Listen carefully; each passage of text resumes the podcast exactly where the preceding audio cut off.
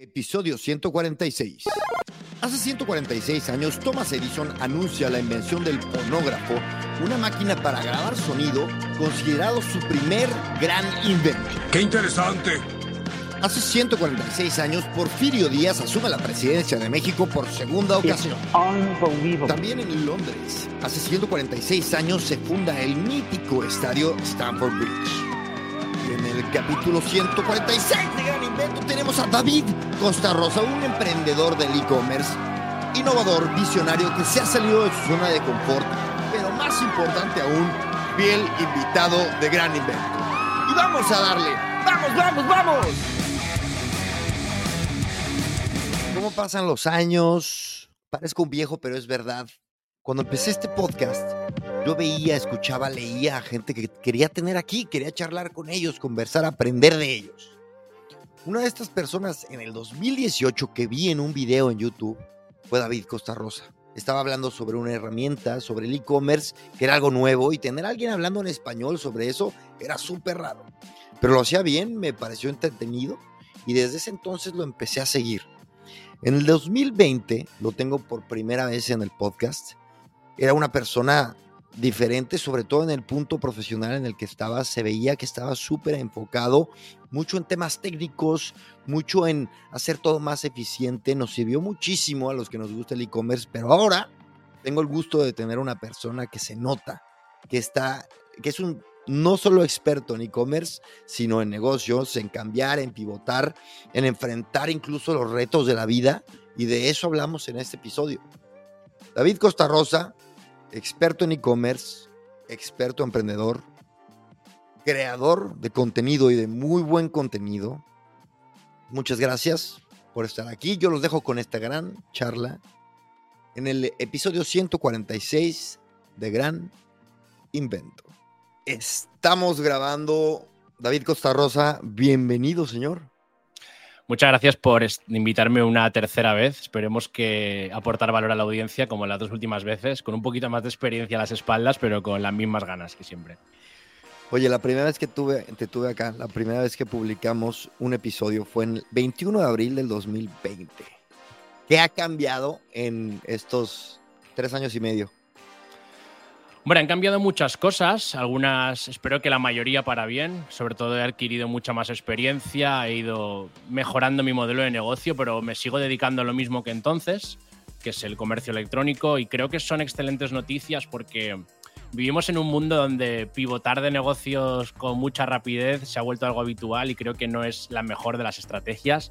En esa época sí que es verdad que el comercio electrónico, en términos de tendencia, en términos de estar de moda, sí que es verdad que era, algo mucho más, mucho más de moda, por así decirlo, que a día de hoy. Lo cual no significa que, funcionase mejor, porque en esa época todo el mundo quería, quería hacer dropshipping, no sé si recuerdas, estaba súper en tendencia y demás. Y bueno, pues luego empezó a bajar un poquito dicha tendencia, pero yo me mantuve firme y bueno, pues eh, afortunadamente sigo, sigo en la lucha, sigo en el juego y muy contento, la verdad. Pero David, cuando empezaste, cuando empezamos a hablar, eh, o sea, e, e, esto era casi como de, frikis raros, o sea, la gente que se dedicaba al e-commerce, mira, Amazon, y, Amazon se estaba consolidando en España, güey, el mundo ha cambiado mucho, ¿no?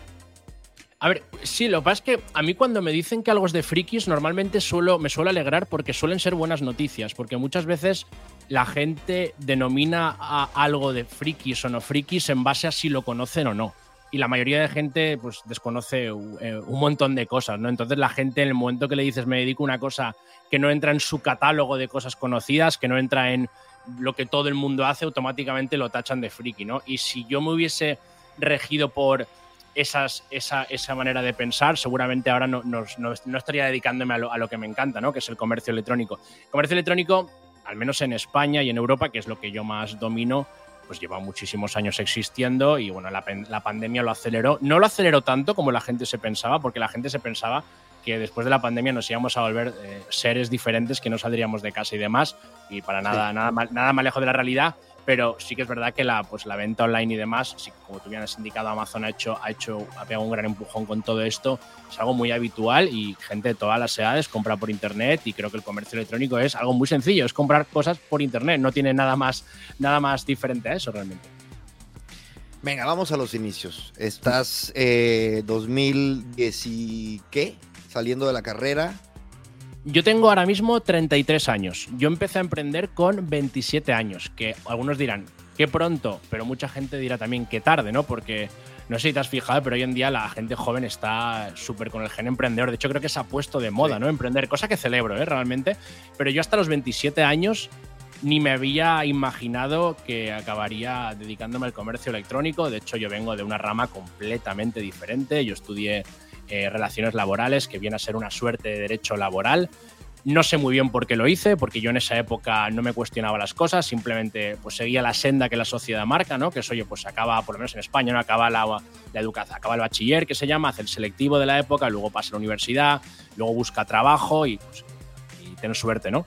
Entonces eh, yo seguí esa senda, no me cuestionaba las cosas y de repente un día eh, a través de, de, YouTube pues me salió, me apareció un vídeo sobre comercio electrónico, en este caso dropshipping, que era el comercio electrónico de la época, que para quien no lo sepa era simplemente vender productos sin tener stock y enviarlos desde China. Y bueno, pues quedé enamorado y a partir de ahí eh, encontré mi pasión, me obsesioné y, y así hasta día de hoy, realmente.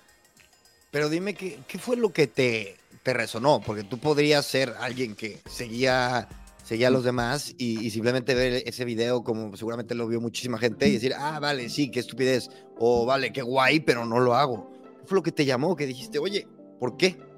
Me, me gustó mucho la, las enormes posibilidades que ofrecía este negocio, el hecho de poder vender cualquier producto a cualquier persona de, de no sin importar eh, su lugar de residencia, porque podías, podías hacer publicidad y generar tráfico en cualquier parte del mundo. Y, y, esa flexibilidad, ¿no? De poder trabajar, poder vivir de internet, no, no, estar atado a un lugar, poder generar cantidades de dinero bastante más grandes de las que puedes generar trabajando por cuenta ajena en un trabajo normal y corriente. Y también el hecho de que, de que puedes ganar dinero sin mostrar tu cara, ¿no? Sin vender tu eh, face to face, por así decirlo. Simplemente claro. eh, una tienda online y detrás de la misma estabas tú y tú vendías y, y no te, vamos, ¿no? los clientes, tú, tú, no, tú no tratabas con ellos directamente, ¿no? Y la escalabilidad que tenía, ¿no? Del hecho de sin tener un local físico, sin tener empleados. Es decir, todo era muy bonito y trabajando desde casa. Yo creo que, a ver, ganar dinero por internet creo que es algo que, pues, que la gente creo que es atractivo, ¿no? En el sentido porque puedes, puedes vivir donde sea. Entonces cumplía, tenía todos los ingredientes que, que lo hacían un, un, modelo de negocio muy atractivo, desde luego. Y aparte a mí me encanta, ¿no? El buscar productos, investigar qué le puede gustar a una persona, qué le puede gustar a otra. Y yo me acuerdo que buceaba horas y horas, este producto, este otro. Me encantó, no sé, fue un amor a primera vista que llegó con 27 años. Es decir, yo hasta los 27 años desconocía por completo todo esto, así que nunca es tarde, ¿no? Y cuando empiezas, esto dices que es muy bonito, pero hay, unas, hay, hay una curva también. Está montar tu Shopify, está eh, abrirte una cuenta, ligarla con el producto, eh, luego el pedido llega. Que, o sea, no hubo nada que, te, que, era lo que te daba miedo. ¿Cuál fue el momento en que dijiste, uff, esto, o, o todo lo hiciste como en unos días, o cómo fue? A ver, realmente la curva suele ser más tu entorno y tu mente, ¿vale? Porque al final no es difícil, es decir, no hace, yo no soy una persona súper técnica, no tengo, no, no, tengo estudios técnicos, ni tengo estudios de marketing, ni soy una persona súper habilidosa con los ordenadores.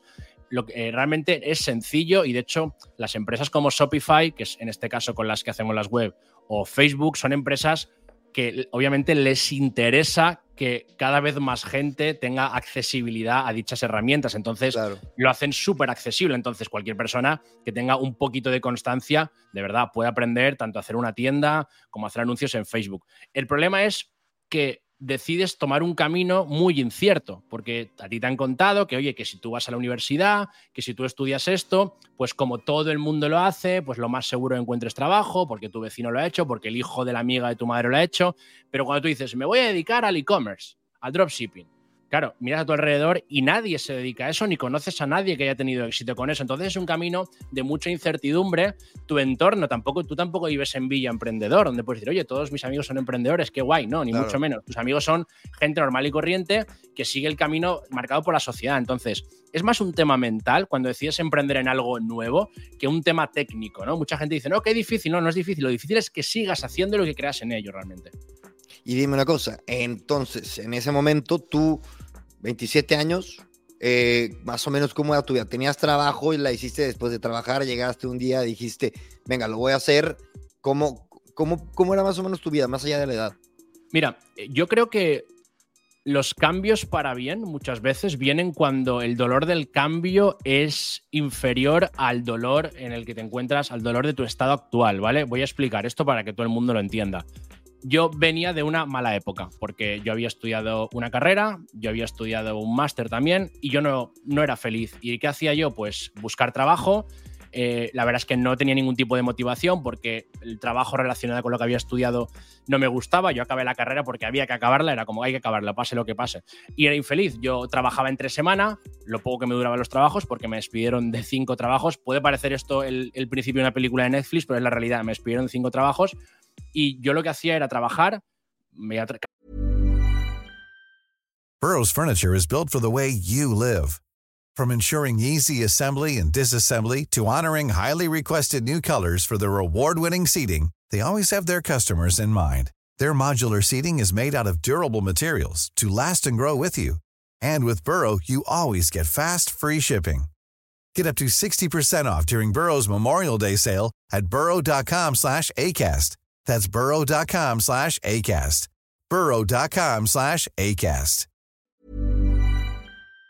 Cada vez que llegaba el momento de despertarme para ir a trabajar era un infierno y, cuando llegaba el fin de semana salía de fiesta, me emborrachaba para olvidar mi vida, ¿no? Para olvidar entre semana. Y, estaba en ese momento hasta que me despidieron de mi quinto trabajo que pues hizo clic, lo podía haber hecho en el cuarto o la tercera vez, pero lo hizo a la quinta. Y en ese momento mm, entré en una crisis muy fuerte porque, a ver, seamos realistas, que te, que te despidan de cinco trabajos pues oye, al primero dice, bueno, puede ser mala suerte, al segundo dice, bueno, pero ya cuando llevas cinco dices, oye, a ver si es que eres un inútil, no sé, ¿sabes? Entonces, no sé por qué, no me preguntes cómo fue esto, yo le llamo la magia del algoritmo, pero yo llegué a mi casa, me acuerdo que pillé una depresión, me metí en mi habitación, me encerré ahí y dije, David, no, no, quería salir de mi habitación, no tenía ánimos de absolutamente nada, porque yo veía que a mi alrededor todo el mundo más o menos pues seguía con una vida normal, encontraba trabajo, más o menos iba avanzando y yo me estaba súper estancado y abrí YouTube, yo consumía YouTube normalmente, y me apareció un vídeo de una persona de Irlanda de 16 años que decía que facturaba 100 euros al día vendiendo collares con influencers. Y me quedé así y dije, ¿cómo puede ser esto? ¿100 euros al día? Claro, tú cuando empiezas y ves 100 euros al día, te impacta más que, por ejemplo, 10.000. ¿Por qué? Porque lo ves más alcanzable. Entonces, automáticamente dije, oye, 100 euros no es mucho, pero tampoco es poco, es más de lo que yo gano a día de hoy, vamos, de largo esto lo puedo hacer desde casa, esto me gusta, y a partir de ahí, eh, una vez que has tocado fondo, realmente eh, es como que el ascenso es muy satisfactorio, ¿no? Y dije, oye, mira, llamé a mi madre, es que de verdad que fue así, parece, parece que tenga este speech ensayado, pero es que es la realidad. Llamé a mi madre por teléfono y dije, mamá, no voy a trabajar jamás para nadie, voy a dedicarme a vender productos por internet. mi madre casi le da un infarto, evidentemente, pero bueno, fue una decisión que tomé y a partir de ahí viví por y para el dropshipping. Me sumergí en él, lo consumía, vamos, me iba a la cama viendo vídeos de dropshipping, estaba todo el día informándome, estudiando, así y así me obsesioné con él y, empecé a, probarlo y demás y fui, y fui, al principio fallé, evidentemente, cometí varios errores, pero prueba, error, prueba, error, prueba, error y constancia y al final pues di con la tecla y empecé a ganar dinero. ¿Cuándo fue esa primera tecla? ¿Cuándo diste con el primer producto que te trajo algo de, de dinerito? Pues cuando muchas veces la solución a tus problemas es más simple de la que te piensas. Si siempre buscas como el producto súper raro que nadie ha probado. Y claro, luego dije yo, si es que si estoy buscando productos súper raros que nadie ha probado, si nadie los ha probado, por algo será. Entonces, ¿qué hice? Dije, voy a ver qué están haciendo en Estados Unidos, que eso nunca falla, ¿no? Entonces te vas a Estados Unidos, que oye, a día de hoy tenemos, un, tenemos una ventaja espectacular y es que podemos, con una pequeña búsqueda por internet y un poquito de conocimientos, puedes ver qué se cuece por Estados Unidos, que generalmente suele ser pionero en muchos negocios del e-commerce, eh, sin duda, ¿no? Entonces, en Estados Unidos había una persona vendiendo unas sandalias y les, le había ido espectacular. Y me acuerdo que en esa época todo el mundo decía, no, todo el mundo que hacía dropshipping, que éramos cuatro gatos literal, no, para hacer dropshipping hay que vender en Estados Unidos, hay que vender en Estados Unidos. Y claro, de tanto decirlo, yo lo hacía y no cuestionaba. Y un día me paré a pensar y dije, a ver, ¿qué pasa? ¿Que en España no compramos por internet?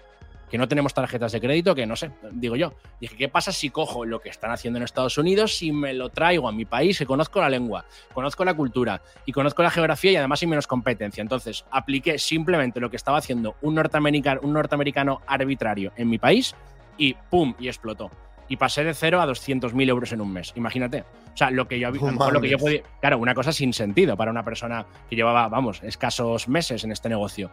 Y a partir de ahí, pues fue, fue todo un boom. Eh, eh, éxitos y fracasos, evidentemente, pero bueno, fue un cambio de ¡pam! Oye, David, se puede ganar mucho dinero por internet y no eres consciente de ello. Ahora ya lo has visto, que, que es verdad.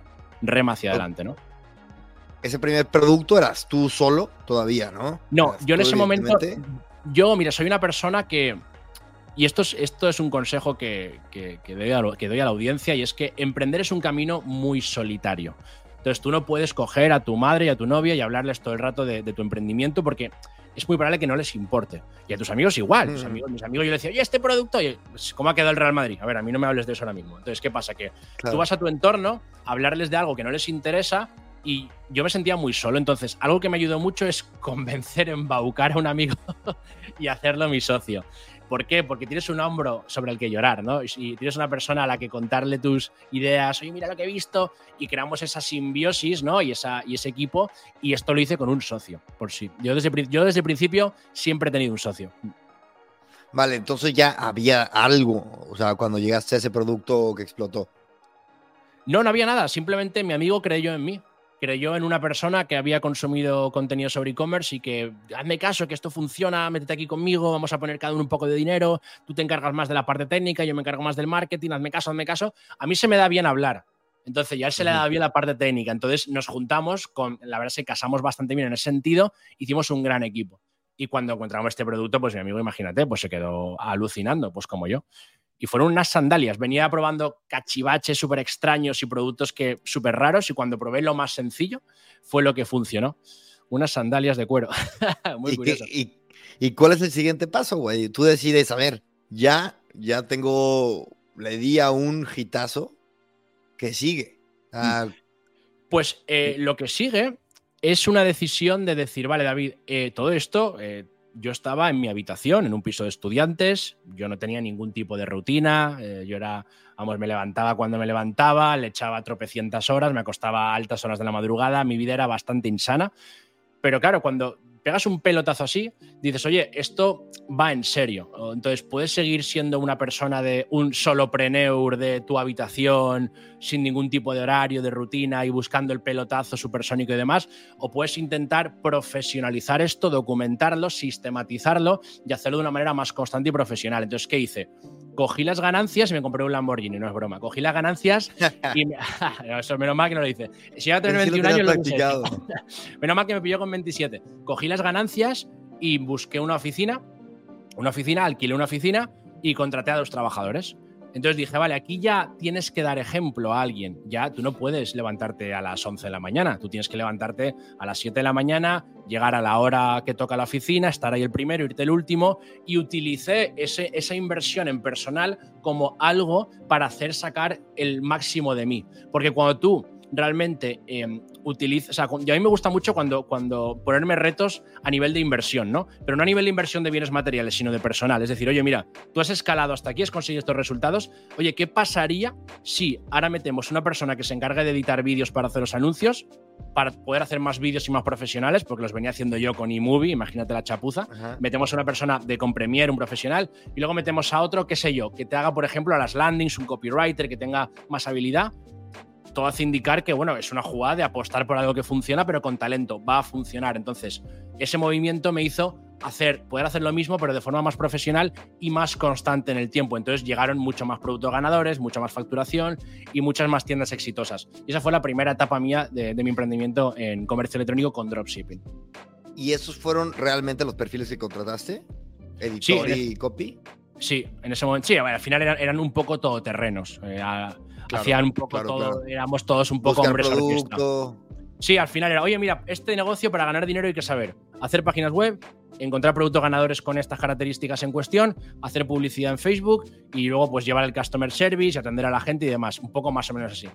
grosso modo, ¿vale? Muy resumido. Que es un modelo que todavía tengo entendido que funciona, y este, y, pero tú decidiste, decidiste hacer algo diferente. Lo primero que haces es, este, si mal no recuerdo, te vas a China. ¿Es así? Sí, yo em, cuando empecé con esto, paralelamente lo fui combinando con mi marca personal. A mí siempre me ha gustado mucho la divulgación y encontré algo que me. Claro, y no sabía. Lo que pasa es que cuando a ti te gusta mucho la divulgación, pero no sabes de qué hablar, tienes un problema. En ese momento dije, vale, ya sé de qué hablar. Voy a hablar de esto, que aparte que me encanta, es que se nota mucho cuando hablo de ello. Si veis mis vídeos, se me ve que estoy emocionado, sobre todo al principio. Entonces voy a combinar hablar de esto en YouTube y a la vez lo voy a hacer. Entonces fui haciendo las dos cosas paralelamente. Claro, llegó un momento que se empezó a popularizar este modelo de negocio y yo me encontré con una pequeña comunidad ya de gente pues, que hacía dropshipping, que me seguía, que veía mis consejos y demás y dije, oye, tengo una comunidad que confía en mí, puedo intentar sacar un producto que ayude a esta comunidad y que a mí también me haga monetizarlo. Entonces, en ese momento pensé, oye, si todo el mundo hace dropshipping, ¿por qué no te vas a China y montas ahí una warehouse, una nave, para, en este caso, hacer de centro logístico para todos esos emprendedores? Si la gente busca oro, vendeles palas, ¿no? Entonces yo me fui a China y bueno, pues mi aventura en China fue un auténtico quebradero de cabeza porque la idea estaba bien pensada, pero salió horrorosamente mal. Mm, nos dimos cuenta que, bueno, pues que montar una. Evidentemente no teníamos ni idea. O sea, me fui para ahí con una mochila y un traductor y mi socio nunca había ido a China, no sabía cómo funcionaba la logística. O sea, yo sabía vender cosas por internet, pero yo no tenía ni idea de todo lo que sucedía detrás. Cuando llegué allí claro. y me encontré con un montón de, pues, de, empresas gigantes de logística, con un montón de experiencia, un montón de capital, y yo llegué ahí con mis ahorros y demás, monté una pequeña nave, pero eh, me salió fatal. El servicio fue. O sea, llegaste directamente a montar la nave. Sí, llegué, llegué primero. Proveedores. Me, me asocié con un chino de allí y montamos una nave y, salió horrorosamente mal. Mi marca y mi reputación se vio, se vio afectada porque la gente dijo, ya vi, esto es un desastre, he confiado en ti, los, los pedidos tardan un montón en llegar.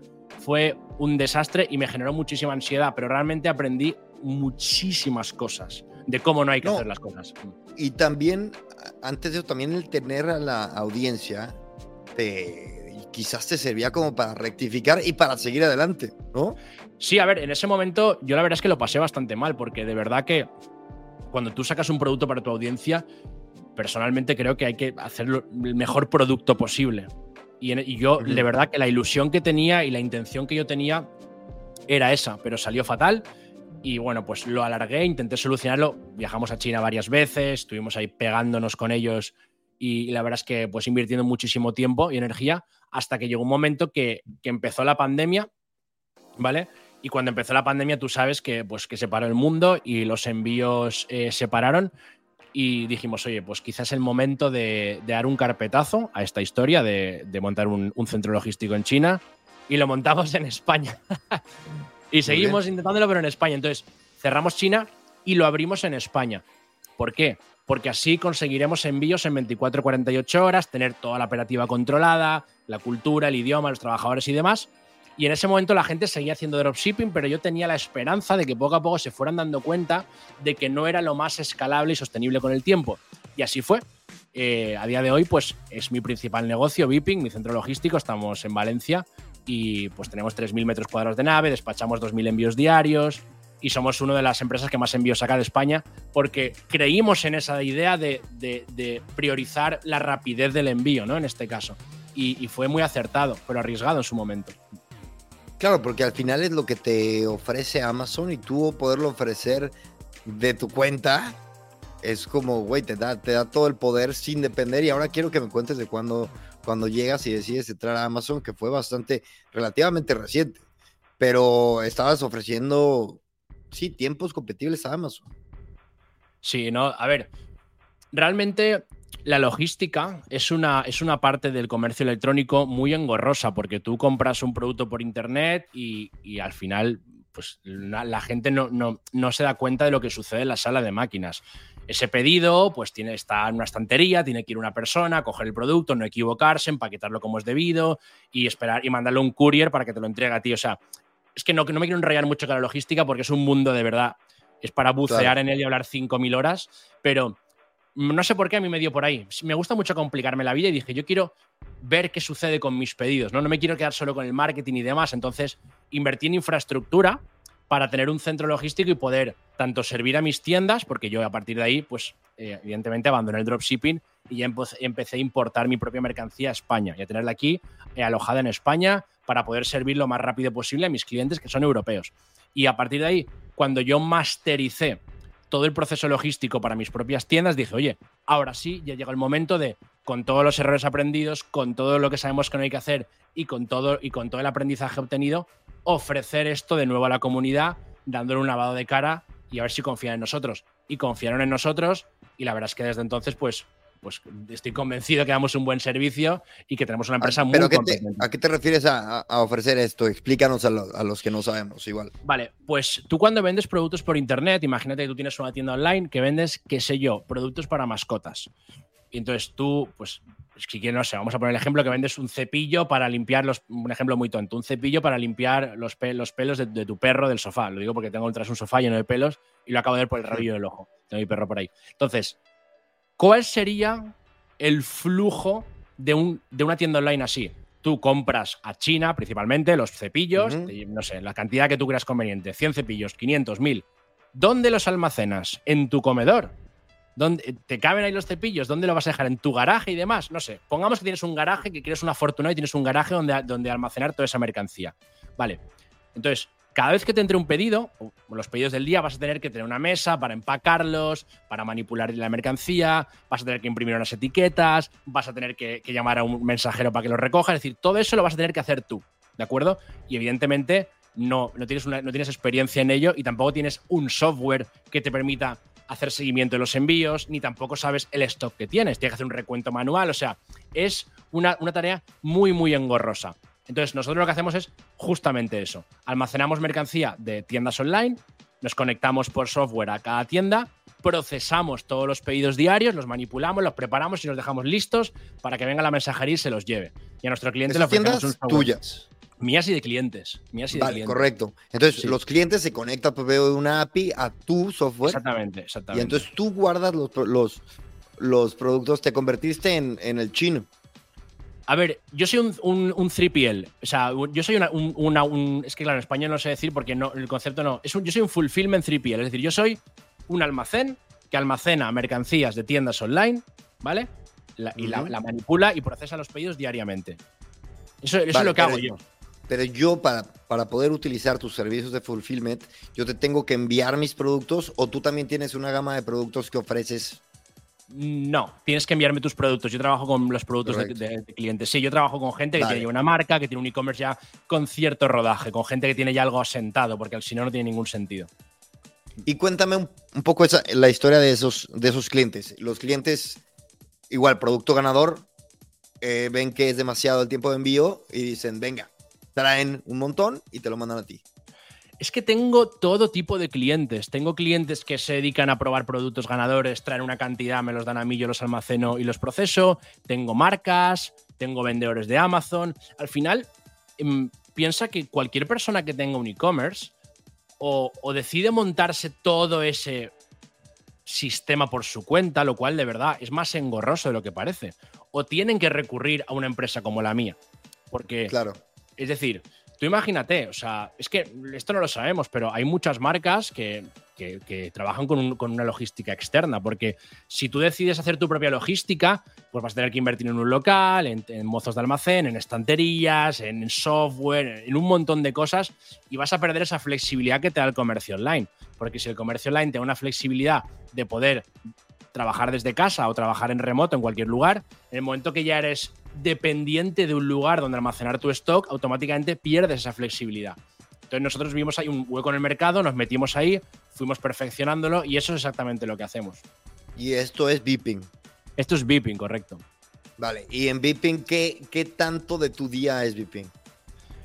A día de hoy, sí no es tanto porque he trabajado mucho en, ir desvinculándome poco a poco de, las, de la operativa diaria. Yo a día de hoy estoy muy, muy centrado en crear contenido y en mi marca personal. Vipin he ido formando a gente, he ido apostando por talento y a día de hoy no depende, Vipin ya no depende tanto de mí. De hecho, eh, mucha gente al principio trabajaba con Vipin por mí. Oye, por David, he visto un vídeo de David, por David. Ahora ya mucha gente nos encuentra por Google, por, gente de la recomendación de servicio, gente de todo el mundo también, o sea, es gente de Marruecos, de Francia, de Estados Unidos. O sea, Vipin a día de hoy, evidentemente, estoy muy pendiente de lo que sucede, me reúno con, responsables de área eh, todas las semanas, pero no estoy súper, súper eh, centrado en Vipin porque he decidido centrarme en mi marca personal.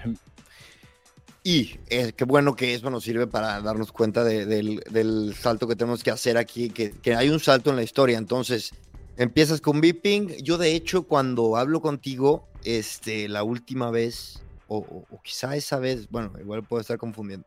Hablamos dos, una fue un live nada más. El punto es que eh, estabas empezando con Viping, estabas empezando el Full Fit en España y recuerdo incluso que estabas como no eras, estabas probando. Yo creo que estabas empezando. A ver, es que, es que, o sea, vamos a, vamos a ponernos en situación para que la audiencia se haga, se lo imagine en su mente.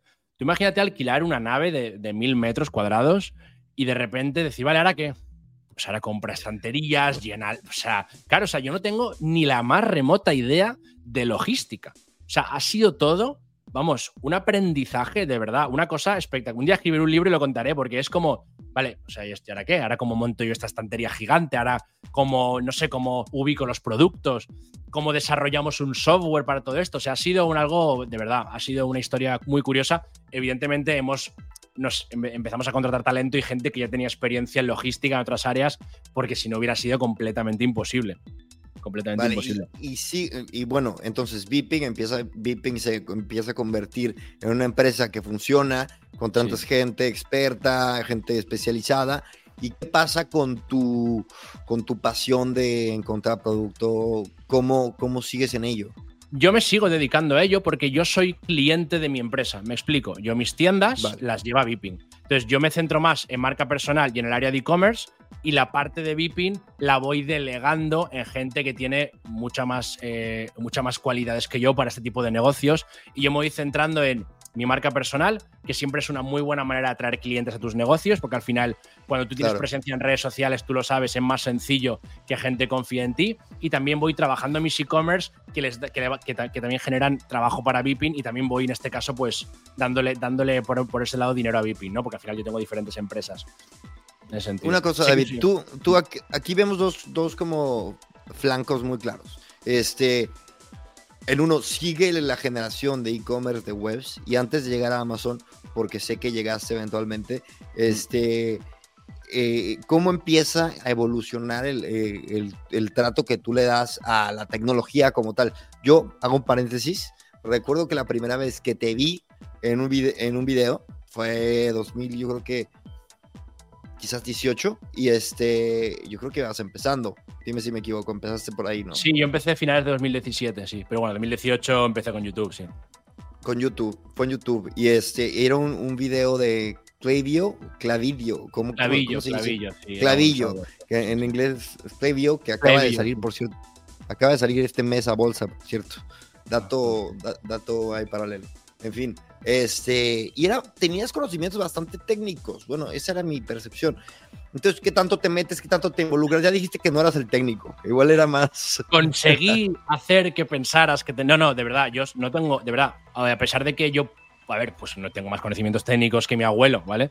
Pero no, no soy una persona especialmente técnica, ¿de acuerdo? Lo que pasa es que soy una persona muy cabezona y muy constante. Yo siempre que me he asociado con alguien. He tenido dos socios en esta vida. El primero rompimos la relación eh, porque decidimos seguir caminos diferentes. Él decidió ir por otra vía y me quedé solo. Y ahora tengo otro socio con el que llevo ya pues desde 2019. O sea que la relación con el primer socio duró un año y con este último socio llevamos de 2019. Y siempre me he asociado con programadores. Porque siempre he sabido, o sea, siempre he intuido que si tú quieres escalar un negocio, no todos evidentemente, pero la tecnología es muy importante. Entonces, todo el desarrollo de software lo lleva mi, mi socio, lo lleva mi socio que es una persona extraordinaria, o sea, es otro, una persona que hablas con ella y está a otro nivel completamente, es un programador, los programadores dominan el mundo. Eh, vale, pero estamos hablando de desarrollo de software, tu socio está en desarrollo de software de principio a fin. Mi socio eh, es autodidacta y, y aprendió a desarrollar software y para, yo, le decía, yo le dije, vale, eh, vamos a hacer una cosa hemos montado esto que es Vipin, que tiene buena pinta, pero ni tú ni yo sabemos de logística. Vamos a contratar a gente que sepa de logística. Tú te encargas de desarrollar un software a medida para las necesidades de la empresa y yo me encargo de conseguir clientes. Trato hecho, trato hecho. Y así hasta, hasta día de hoy. Básicamente, hemos dividido muy bien las funciones de cada uno y nos retroalimentamos espectacular porque somos muy diferentes. Es una persona muy centrada en el desarrollo de software, en el SaaS, y yo estoy muy centrado en el marketing. Y ya hemos casado y hemos llegado hasta aquí. Vale, y este momento, estamos hablando que te va, te va bien, te va la empresa, empiezas a tener clientes, logística tal, y entonces tocas la puerta en otra vez algo desconocido. O sea, este, me refiero a Amazon. ¿Cómo es esto? Bueno, no es tan desconocido porque una vez que te dedicas al comercio electrónico, al final es comprar y vender productos, ¿no? Es decir, por una plataforma puede tener ciertas diferencias con otra, pero no es. Es como cuando juegas a tenis, a tenis y te pones a jugar a pádel, que más o menos es que yo juego a tenis, cuando juegas a pádel ya no eres el mejor, pero no, ya no te pillan desprevenido, ¿no? Pues esto es igual, o sea, nosotros entramos en Amazon hace dos años, un poquito más, y, pues sí, evidentemente al principio cometíamos errores y íbamos un poquito más perdidos, pero fue sencillo, porque ya teníamos dominado el tema de comprar productos, qué tipos de producto, veníamos ya al comercio electrónico, veníamos ya con cierta ventaja, entonces dijimos, oye, esto de Amazon no nos hemos metido nunca, lo tenemos pendiente, vemos que va súper fuerte en Estados Unidos, vemos que la cuota de mercado no para de crecer, nos hemos dado cuenta que en Estados Unidos una de cada dos ventas online es en Amazon, ojo a este dato, o sea, el 50% de cuota de mercado suyo, en Europa estamos hablando del 15-20, oye, que hay que entrar, o sea, 100%. Entonces nos metimos y al final no fue sea, puede parecer a quien esté escuchando esto, oye, este, este señor que está hablando no para de pivotar de un negocio a otro. Realmente no, realmente todo es el ecosistema del e-commerce. Entonces, al final, Amazon no es más que una, una vertical, por así decirlo, no una parte del negocio que hemos incorporado con cierta facilidad porque ya teníamos la experiencia previa del e-commerce. Vale, ¿y cómo, cómo entras? ¿Cómo te va? ¿Cómo... Y aparte ahora llevas gente a Amazon. Sí, o sea, yo en este caso Amazon lo cogió más mi socio, pero básicamente, pues oye, vimos unos vídeos, compramos un curso por ahí de un norteamericano, la, probamos unos productos, fallamos, oye, esto no hay que hacerlo, esto sí. Prueba error, o sea, te lanzas, pruebas y aprendes. O sea, no es difícil vender en Amazon. Es que mucha gente lo ve de fuera y dice, ¿cómo será esto de vender en Amazon? Es que no empiezas. Una vez que empiezas, aprendes rápido. Lo que pasa es que la gente no empieza las cosas. Pero cuando tú empiezas algo, es más sencillo de lo que parece. No es tan complicado. O sea, yo ahora mismo estoy hablando y mucha gente puede decir, madre mía, qué complicado lo que hace este chico del e-commerce. No lo es. Lo que pasa es que si no empiezas, no te das cuenta. Pero de verdad que no es, no es complicado, no fue una cosa extraordinaria. Muchísimo más complicado ha sido montar Vipin. Eso sí que da para hablar un rato. Pero vender en Amazon es sencillo, no es difícil. De hecho, a Amazon le interesa, volvemos a lo que he dicho al principio, que sea sencillo vender. Porque ¿de qué vive Amazon? De que haya compradores. ¿Qué hace falta para que haya compradores? Muchos vendedores. Entonces, lo que no vas a hacer es poner una barrera de entrada espectacular para entrar a vender en dicho marketplace, ¿no? Creo que lo tienen claro ellos. Cuéntanos, David, entonces, en tu marca personal, ¿qué es el, eh, el, producto, qué es la educación que das? ¿Tú das cursos, das asesorías? Cuéntanos cuál es la gama de, Mm, nos comparto contenido en redes sociales. Comparto contenido en redes sociales, es lo que más hago realmente. Compartir contenido en redes sociales. O sea, yo empecé a compartir contenido en redes sociales en 2018, eh, contando, como te he contado, contando mi experiencia con dropshipping y tal. Y mi andadura por YouTube ha sido irregular, porque yo empecé pronto, empecé en 2018, pero si tú ves mi canal de YouTube, vas a ver que hay momentos en los que dejo de subir vídeos, paro un poco, porque en ese momento estaba tan, tan, tan sumergido en Beeping que no tenía tiempo para seguir con mi pasión, que era crear contenido, y paré.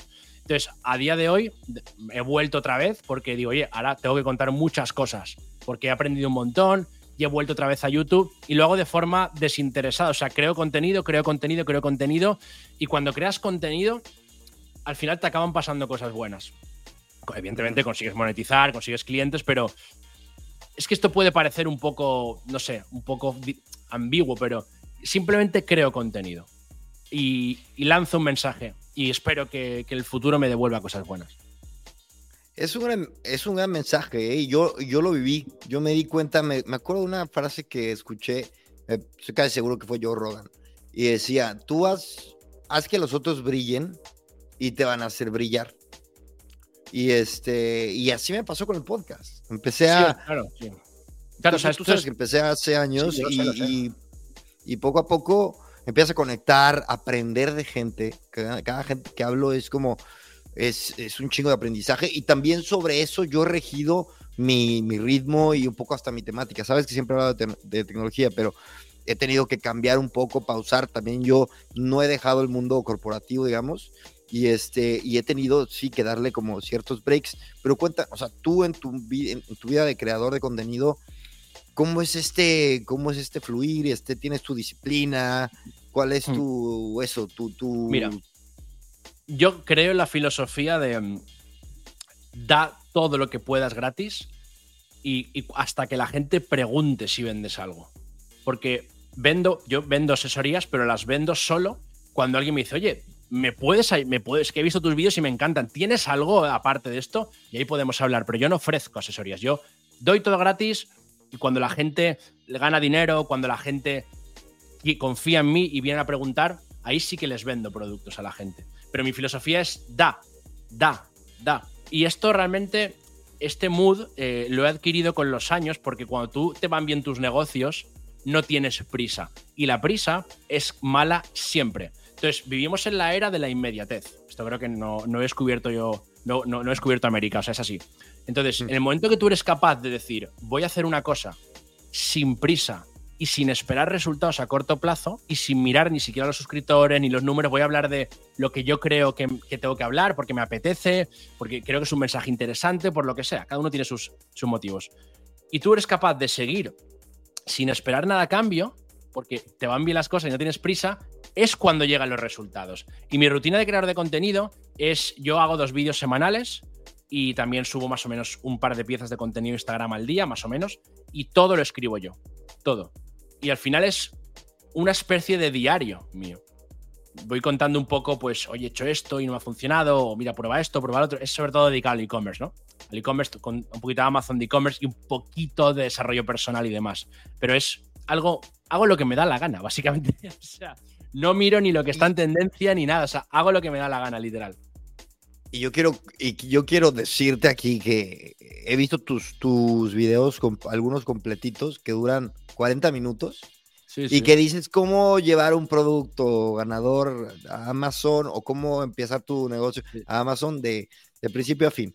Y a veces me los pongo y, este, y, yo digo, ¿dónde está el truco? ¿No? Como, como consumidor de contenido siempre buscas dónde está el negocio. Y cuando tú tienes algo que te ha podido beneficiar, como el que utilicen un software o cualquier cosa, eres totalmente abierto. Si decides usar esto, pues me, viene bien. Si decirme, si decides darme like, y por usar esto me refiero a un software y no recuerdo cuál. ¿eh? Está, estoy hablando un, poco, pero eh, me acuerdo que el ejemplo fue totalmente abierto. Si me das like, me sirve y sirve al algoritmo y, o sea, no, no hay como que te estoy vendiendo el curso, no hay truco, no hay, y al final, si quieres saber la parte secreta, entra a este. Claro, claro, o sea, es que tú no puedes vender información. Tú tienes que. Tú lo, lo, único que puedes vender es implementación. Es decir, hay gente que dice, oye, está genial pero yo, eh, esto que estás contando, necesito que haya alguien a mi lado, que me ayude, que me apoye, ¿sabes? Que esté conmigo en directo, que me corrija. Hay gente que necesita esto. Y a mí lo que, lo que, lo que me da rabia es el hecho de, de que se ha demonizado mucho el vender formación online y realmente formación online hay de todo tipo. Hay, como todo en la vida, hay formación buena, hay formación mala, pero al final como no es algo que la gente conoce o que está homologado, odio la palabra homologado, ¿eh? o que es oficial, automáticamente, ¿cuál es el secreto que me quiere vender este? Pues a ver, al final, si, yo creo que para tú mantener una marca personal a largo plazo y si vendes algún tipo de servicio o producto, tiene que ser de calidad. Porque es que si no, no sé, es que es pan para hoy, hombre, para mañana. Entonces, yo creo contenido, enseño gratis la información y si alguien quiere que mi equipo y yo personalmente le ayudemos, me escribe, hablamos y si podemos bien, si no, pues absolutamente no hay ningún tipo de problema. Pero yo creo contenido porque me encanta crear contenido. Y realmente hago vídeos largos, como tú dices. Vamos, estoy una hora hablando sobre comercio electrónico que son muy nicho los vídeos, o sea, te tiene que gustar. Pero realmente me inspiro un poco en el formato, en el formato podcast porque yo soy una persona que yo vivo solo, yo vivo en Oporto, vivo solo, paso mucho tiempo solo y, yo consumo muchísimo contenido de emprendimiento. Y el tener una persona que te esté hablando sobre su negocio, sobre sus historias, sus aventuras aventuras, sus derrotas, sus victorias, a, mí me ha ayudado mucho personalmente, ¿no? Eh, porque al final no tienes con quién hablar, ¿no? Entonces intento ser un poco eso, ¿no? Eh, una persona que te abre honestamente sobre negocios digitales, sobre e-commerce y tal, e intentar ayudarte a que tu camino no sea tan solitario, en este caso. ¿Y qué es lo, y qué es lo que... Cuéntanos una anécdota de decir, este, qué satisfacción hacer contenido y típico, que te dan las gracias, que un mensaje de éxito? Mm, pues lo más fuerte que he visto yo, a que recuerdes, en la pandemia me escribió una persona por Instagram y me dijo, oye, hemos hecho una encuesta en Colombia y dicen que, que eres la persona que más quieren ver aquí. Digo, hombre, por favor. Que sí, que sí. Toma, te pago el vuelo, vente de una. Y digo, ¿qué dices? Y me fui a Colombia. Mi madre me dice, Colombia, Pablo Escobar. digo, mamá, escúchame, que eso es la serie de Netflix, que no pasa nada, ¿sabes? que es un país seguro. Y llega ahí a Colombia y claro, en, España mucha gente se piensa que es súper peligroso ir a Colombia, y desde la ignorancia, ¿no? Llegué a Colombia, me trataron espectacular, o sea, fue una experiencia brutal. Todo esto por YouTube, ¿eh? por crear contenido. Y me acuerdo que me llevaron a hablar en la feria de e-commerce de Medellín. De subir a un escenario delante de 2.000 personas, 2.000 personas, yo nunca había hablado en público, más que el típico trabajo de la universidad cuando eras pequeño, y me subí a un escenario delante de 2.000 personas a contar mi historia y cuando bajé del escenario, literal que iba andando y no podía avanzar de la gente que se me acercaba a darme las gracias por un vídeo que habían visto mío que ni me acordaba yo que había hecho, que les había cambiado la... O sea, historias de verdad, de verdad muy fuertes. Y ahí fue cuando dije, joder, estás ayudando a gente anónima y estás cambiando vidas para bien, ¿no? En muchos casos. Entonces, eso a mí me dio un boom de, de, de una energía muy, muy inexplicable en ese sentido. Fue algo, fue Sí, fue una locura. Fue una locura, sí, sí. Una... locura. eh, y, creo que, y creo que vi algo también de, de contenido de eso. David, a ver, estamos eh, en un momento también peculiar, eh, en un momento en el que el e-commerce ya se está consolidando, ya hay varios players en, eh, de, de, marketplaces que intentamos ahí tomar el liderazgo. Bueno, estamos, dame un snapshot, quiero un snapshot del mundo en general y este y otro del mundo del e-commerce.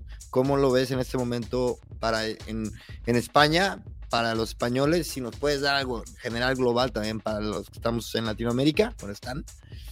Eh, ¿cómo, ¿Cómo percibes todo el, el mundito? ¿Del comercio electrónico en general? Del e-commerce y luego tecnológico. También porque tú como creador de contenido, contenido, pues estás en medio de él. Entonces, este... A ver, del comercio electrónico realmente lo veo que, hay muchísimas oportunidades porque, en, por ejemplo, yo tengo, yo tengo Viping, tengo un almacén y, y, tengo muchos pedidos y tengo, tengo, veo pasar por delante de mí muchos productos. Y veo que todavía, eh, hablo de España, ¿eh? todavía eh, no hemos llegado a, construir marcas alrededor de los productos. Veo que en Estados Unidos es súper común tener una marca, crear una marca y demás. Y en España todavía estamos, ah, no nos acabamos de animar a dar ese paso de construir una marca. Creo que hay mucho espacio todavía para construir marcas y creo que hay un mercado espectacular. Y, bueno, de hecho ha salido ahora pues grandes marcas como Nude Project y cosas por ahí muy grandes y tal. O sea que que veo que todavía hay mucho margen de mejora y en ese sentido yo, por ejemplo, personalmente ahora estoy transicionando más hacia ya huir de el producto ganador de turno y tal y crear más algo, una marca que tenga un sentido, un storytelling y demás. Eso es lo que yo creo que va a suceder, ¿vale? Amazon también está muy metida, de hecho, se pueden combinar perfectamente tienda online con Amazon en ese sentido. Y el tema de ganar dinero por internet en general, de verdad que no es tan difícil como la gente se piensa. Lo que pasa es que la gente es lo que yo veo es que es muy poco disciplinada y muy poco constante. Y si tú realmente haces algo en el tiempo sin parar, sin abandonar, tienes muchas posibilidades de que te vaya bien porque la mayoría de gente no lo hace. Te voy a dar un dato. ¿Tú sabes cuántos podcasts llegan al episodio número 22? Creo que era, alguna vez lo escuché, dinos, dinos. es una locura, ¿no? El 1%. O sea, una, o sea, el 1%. mira, del episodio número 3 no pasa el 90%. Es decir, Estamos hablando de que ahora tú y yo, oye, vamos a montar un podcast de una, bueno, venimos arriba y hacemos tres episodios y abandonamos, ¿vale? O sea, y del, del restante, ¿vale? El 1%, o sea, solo el 1% pasa del episodio 22. No es tanto el episodio 22. Entonces, de verdad, no es tanto el episodio 22, es muy fuerte ese dato, ¿sabes? El día de hoy estamos en el episodio 146. eres del 1% total. No, no, del 1% no me jodas, mucho menos. Tengo que ser del 1% del 1%. Es muy fuerte. Es que, de verdad, o sea, y, y, fíjate cuántos creadores de contenido son constantes, no hay tantos, o sea, la gente fluctúa mucho, si yo me da cuenta de eso en los negocios, y yo, yo veo de verdad, los que empezamos con e-commerce en 2018 somos cinco, o sea, cuatro gatos, o sea, yo los conozco. La mayoría han abandonado, se han ido a criptomonedas, han vuelto, es que la gente muy inconstante. Entonces, si eres constante en el mundo digital, tienes mucho ganado. Sé que es un consejo muy genérico, pero es la realidad. Te digo algo, yo cuando empecé este, este, este tema del podcast, yo estaba también empezando mi interés al mundo del e-commerce, interés real, ¿no? Y este, pero encontré por aquí una, una mejor forma de, de, de meterme al mundo, digamos, de encontrar un camino en el que también compaginara con mi vida profesional. Y dije, me puse como objetivo, tengo que lograr sacar 100 episodios sin parar. Eso es lo mejor que hiciste. Hice 100 episodios en dos años. Y cuando tenía eh, el episodio 100, pues ganaba el doble. ¿Sabes? Porque llegas a una entrevista y te ven que, oye, este tipo es constante, sabe hablar, está ahí fuera, hablado con tal y cual y tal. Eh, y simplemente eso, güey, le da confianza a una empresa de, de decir, oye, vente, súmate. ¿sabes? Por eso incluso, y diría que eso me vino un poco mal, porque después, claro, dije, me voy a enfocar simplemente en mi trabajo y le bajé un poquito al, podcast, pero bueno. Sí. Pero seguramente, o sea, tú fuiste, ya no o sea, también fuiste masterizando cada vez más tu experiencia como entrevistador al seguir haciendo podcast de manera tan constante, realmente. Entonces, el hacer muchas veces una cosa, sin esperar resultados a corto plazo, simplemente con, eh, con la motivación de disfrutar del proceso, de mejorar uno mismo en lo que está haciendo, es lo que cuesta mentalmente hacer, pues los datos me remito de los del podcast, y es lo que hay que hacer. ¿Sabes? La gente necesita resultados inmediatos o se viene abajo. Entonces vivimos una sociedad muy débil a la hora de soportar ese y mientras tanto, ¿qué? ¿No? Entonces es un poco el consejo que le doy yo a la audiencia. Es que yo lo que me di cuenta es que este podcast o lo continuaba o lo monetizaba y que no iba a ser fácil hacerlo al mismo tiempo. Metí algún, un par de, merchandising y cositas que me caía cosa de nada, ¿sabes? Pero eh, un momento me di cuenta, oye, esto o lo sigo haciendo o lo rentabilizo porque el podcast es... Y si lo rentabilizo, lo seguiré haciendo, pero lo primero es seguirlo haciendo, ¿sabes? Y ahí es cuando me di cuenta, claro, constancia, constancia, constancia y después todo alrededor un poco a partir de lo que te dije, de que hace a la gente brillar y vas a brillar y te van a ayudar a brillar, es al final lo que me siguió echando adelante, ¿no, güey? Esta como motivación de seguir. A ver, yo mira, yo mm, sin tener ni idea de podcast, pero estoy convencido que una persona decía hacer 100 capítulos de un podcast durante un año o dos, y aunque no monetice nada, algo de dinero vas a ganar. Te va a salir alguna colaboración seguro, vas a conocer a alguien que te va a introducir. O sea, algo bueno te va a pasar. O sea, yo, el primer año de YouTube, me acuerdo que, bueno, yo no ganaba nada. Me acuerdo que, al, no sé, a los ocho meses, de repente una empresa de París me vio, le caí en gracia y me pagaron un billete a París, me fui para allá, hice ahí un pequeño, un pequeño acuerdo con ellos. No gané mucho, pero gané algo. Y oye, joder, estaba en París. Digo, estoy en París, aquí con una empresa genial. O sea, que te. O sea, mm, a peor no vas a ir, ni de coña. O sea, vas a ir a mejor siempre. Así que, eh, de verdad, probadlo. ¿Tú, dirías que es mejor no empezar que empezar y no seguir? Yo creo que no. Yo creo que no empezar es peor porque el empezar y no seguir por lo menos has saboreado algo de que va, ¿no? La cosa, realmente. ¿Tú crees? Porque, mira, yo, yo creo que cuando empiezas nada más, saboreas eh, nada más lo duro, o sea, lo difícil, porque realmente se empieza a poner bueno cuando llevas 10 episodios, por decirte algo en mi experiencia.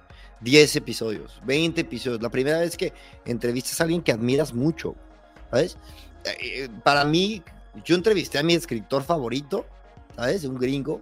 ¿sabes? Que un día me puse, eh, estaba aburrido en pandemia y dije, ¿a quién entrevistaría si me dijeran, a quien quieras entrevistar vas a entrevistar?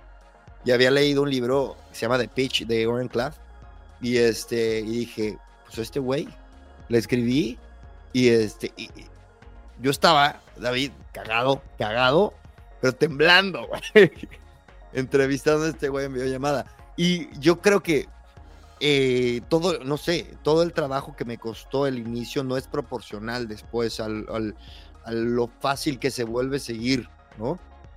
Para mí esa curva, curva y hay un libro de, Seth Godin que habla de eso, The Deep, de, se, llama The Deep, que habla de que los, la gente más exitosa renuncia todo el tiempo, pero renuncia a las cosas que tiene que renunciar cuando debe renunciar a ellas. Y dice que si no vas a seguir y estás dispuesto a pasar ese dip, mejor ni empieces. ¿Sabes? Porque de hecho hay modelos de negocio que están hechos para que renuncies. Eh, universidades, carreras muy que son de un, un, este, de tienes que continuar muchísimos años como medicina, tal, están hechos para que renuncies, por, ejemplo, educación para la escuela de medicina, para entrar a, en fin, yo soy, yo soy más de ese bando. ¿Qué opinas? A ver, eh, es, hombre, sí que es verdad que es eh, una, de la, una habilidad que tienes que aprender como emprendedor es, saber, como emprendedor es saber decir que no a casi todo. Porque ya no solo renunciar, sino también saber decir que no a casi todo y centrarte en tu único objetivo, sin mirar hacia los lados. No empezar a coger cualquier cosa que, digamos que pueda salir a la palestra, cualquier negocio novedoso. Tú tienes un podcast entre ceja y ceja y por mucho que de repente ahora salga un tío en Instagram y te diga, no, ahora lo que se lleva son criptomonedas, tú vas con tu objetivo del podcast y te aíslas de ese ruido. Pero bueno, yo creo que ya es un paso por lo menos empezar y ponerte delante de la cámara, ¿no? Sí que es verdad que, oye, pues no, lo ideal es no, no abandonar, pero por lo menos ya te has puesto delante de la cámara, ya has empezado. Mucha gente te sorprendería que a lo mejor, yo los llamo, y no, me enrollo más, doctorados en Amazon. Hablas con ellos y se han estudiado todo Amazon, las políticas, todo tipo de programas de Amazon, pero no han sacado un producto en su vida. digo, tú para un examen de la universidad sacarías un 10, pero no has vendido ni un producto jamás. Lánzate.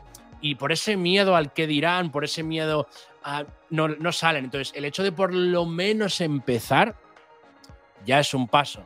Así que si has empezado y has abandonado tu podcast al tercer capítulo, vuelve, que, te está esperando otra vez. Exacto, vuelve, vuelve. Bueno, pues mira, con estos temas este, un poquito más eh, profundones, ¿con qué mensaje nos dejarías el día de hoy, David? Esa pregunta, cuando me la hacen, me cuesta mucho responderla porque tengo que, tengo que improvisar completamente. sí. Mm, piensa que, piensa que trabajar es algo que vas a tener que hacer muchas horas en tu vida e intenta que por lo menos sea algo que te guste. Porque, si le va, porque personalmente creo que una persona que trabaja de algo que no le gusta, y esto es algo súper común, veo complicado que sea feliz. Porque si tú te trabajas, si tú inviertes ocho horas al día en hacer algo que detestas, una jefa que no soportas, un trabajo odioso, y no, eres, y no sales de ahí, veo muy complicado que a largo plazo tu vida sea plena. Entonces, si hay algo que descubres y te gusta, da igual a la edad que tengas, lucha por ello. Porque yo lo descubrí con 27 años y yo venía de un trabajo, de unos trabajos que no, no habíamos casado para nada y aparte los detestaba. Y a día de hoy vivo de lo que me gusta y te puedo garantizar que no hay nada como esto. Qué maravilla de mensaje. Y otra cosa que tenemos en ¿eh? común. No, es excelente. Ya toma nota y, este va a ser el de cajón. Yo te digo yo tengo la suerte, ahora que lo decías, me llegó, porque yo también pasé por tres carreras. Eh, terminé la carrera de arquitectura y llevo dedicándome a la tecnología 15 años. Así que, y yo feliz. Yo las vacaciones me, pesan a veces y llego a, a trabajar y digo, uff, ahora sí venga, ¿qué, ¿qué nos quedamos? Así que Señor, muchas gracias. Este, no me cuelgues, pero nos despedimos de todos y, nos vemos aquí, nos escuchamos en el próximo episodio de este, su podcast favorito, Gran Invento. Muchas gracias a ti, un fuerte abrazo. Chao, chao. If you're looking for plump lips that last, you need to know about Juvederm lip fillers. With Juvederm Volbella XC and Juvederm Ultra XC, your lip look, whether it's subtle or bold, can last up to one full year with optimal treatment and no additional maintenance. Find a licensed specialist and see if it's right for you at juvederm.com today. That's J U V E D E R M.com. Add fullness to lips in adults over 21 with Juvederm Volbella XC or Juvederm Ultra XC. Do not use if you have severe allergies or a history of severe allergic reactions, or if you're allergic to lidocaine or the proteins used in Juvederm. Tell your doctor if you have a history of scarring or taking medicines that decrease the body's immune response or that can prolong bleeding. Common side effects include injection site redness, swelling, pain, tenderness, firmness, lumps, bumps, bruising, discoloration, or itching. As with all fillers, there's a rare risk of unintentional injection into a blood vessel, which can cause vision abnormalities, blindness, stroke, temporary scabs, or scarring. For full important safety information, visit juvederm.com.